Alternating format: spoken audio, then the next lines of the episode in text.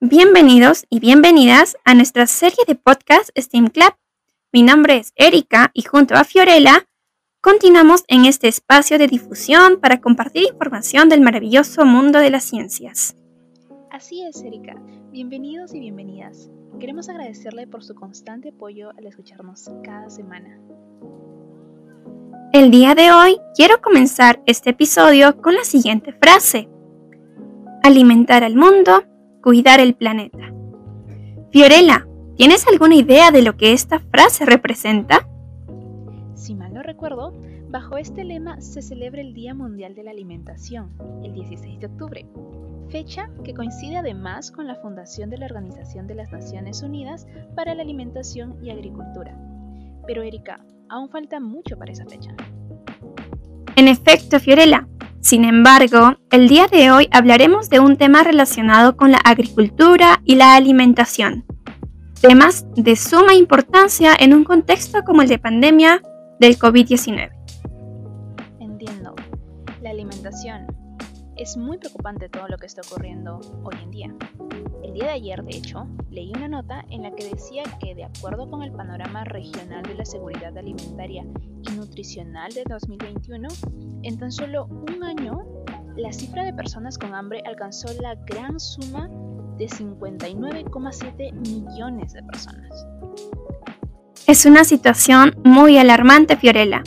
Es por ello que el día de hoy pondremos nuestro foco en la agricultura familiar, un tema que podría brindar una mejor perspectiva para la solución de esta problemática. Comencemos con la definición de agricultura familiar. Fiorella, ¿podrías ayudarnos con ello? Por supuesto. La agricultura familiar es como dice su nombre, cuando un grupo de trabajadores agrícolas está compuesto exclusivamente por una familia. Pero no solo hablamos únicamente de trabajo agrícola, puesto que también incluye una producción pesquera, pastoril y acuícola. Exactamente. Estas familias buscan su autonomía y autoabastecimiento mediante las prácticas agrícolas. Y a pesar de no ser un tema frecuentemente tocado, la realidad es que de las 570 millones de granjas que hay en el mundo, más de 500 son granjas familiares, lo que hace mm, de la agricultura familiar el principal modo de producción agrícola del planeta. ¡Wow! Esa es una cifra muy grande. Sin embargo, todavía no me queda claro. ¿Podrías explicarme cuáles son los beneficios de este tipo de, de agricultura? Claro, Fiorella. Entre los diversos beneficios, el primero que viene a mi mente es que esta clase de agricultura representa una gran oportunidad para impulsar las economías locales, especialmente cuando se combina con políticas específicas destinadas a la protección social y el bienestar de las comunidades. Además, preserva los alimentos tradicionales al tiempo que contribuye a una dieta equilibrada, y a salvaguardar la biodiversidad agrícola del mundo y al uso sostenible de los recursos naturales. Son beneficios muy importantes. Todo este tema de la agricultura familiar se vio severamente afectado debido a la pandemia por el COVID-19.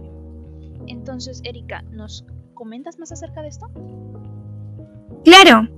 Entre los principales problemas agrícolas identificados dentro de la pandemia están la dificultad para obtener insumos, acceder a mano de obra y en menor medida transportar la producción, afectando de forma crítica la producción agrícola de los pequeños agricultores familiares, convirtiéndose en un ciclo vicioso de baja producción, bajos ingresos y alta inseguridad alimentaria. Esa es una pregunta muy importante. Primero, podemos comenzar difundiendo esta información. Además, luego podemos colaborar directamente con estas familias. Únicamente en el Perú, la agricultura familiar representa más del 83% de los trabajadores agrícolas y es la base de la seguridad alimentaria de la población. Sin embargo, abriendo nuestra visión hacia el futuro, se debe buscar una manera de innovar esta práctica ancestral. Estoy de acuerdo con esto último. Como ya se explicó, la colaboración de estas familias es necesaria para garantizar cuidar y proteger el entorno natural, además de contribuir a la lucha de terminar con el hambre mundial. Pero estos objetivos solo pueden alcanzarse si la práctica en sí llega a ser mucho más productiva y sostenible. En otras palabras, necesitamos innovar este sistema y brindar uno nuevo en donde se valore su importancia dentro de la sociedad actual. Exactamente, se requiere como prioridad en los siguientes años un nuevo sistema donde haya una mejor fluidez y valoración de estas familias luchadoras, la implementación de una nueva tecnología agrícola como la inteligencia artificial, drones, sensores de cultivos, sería una buena implementación como comienzo de esta que se quiere proponer. Ya para terminar, queremos recalcar que sin duda alguna la agricultura familiar es uno de los aspectos más importantes para impulsar el desarrollo sostenible. Además de representar un estilo de vida de millones de familias alrededor del mundo, generador de millones de empleos, puesto que el 80% de los alimentos que se producen en el mundo provienen de la agricultura familiar. Es por ello que se requiere como una prioridad la implementación de tecnologías y políticas que busquen la innovación y preservación de dicha práctica. Así es, Erika. Y tal como lo dijiste, la agricultura familiar es la piedra angular de la seguridad alimentaria, no solo de los peruanos, sino del mundo entero, ya que nos proporcionan una gran diversidad de alimentos nutritivos y sobre todo de calidad.